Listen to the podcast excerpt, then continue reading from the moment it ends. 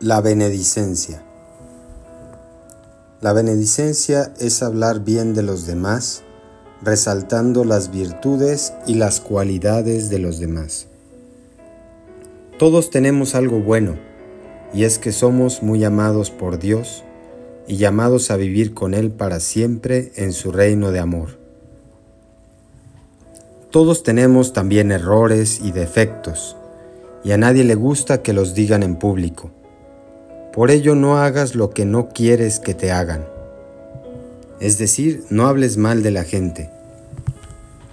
Tampoco se trata de estar inventando cualidades de los demás o alabando las que tienen, sino simplemente buscando cosas positivas de los demás.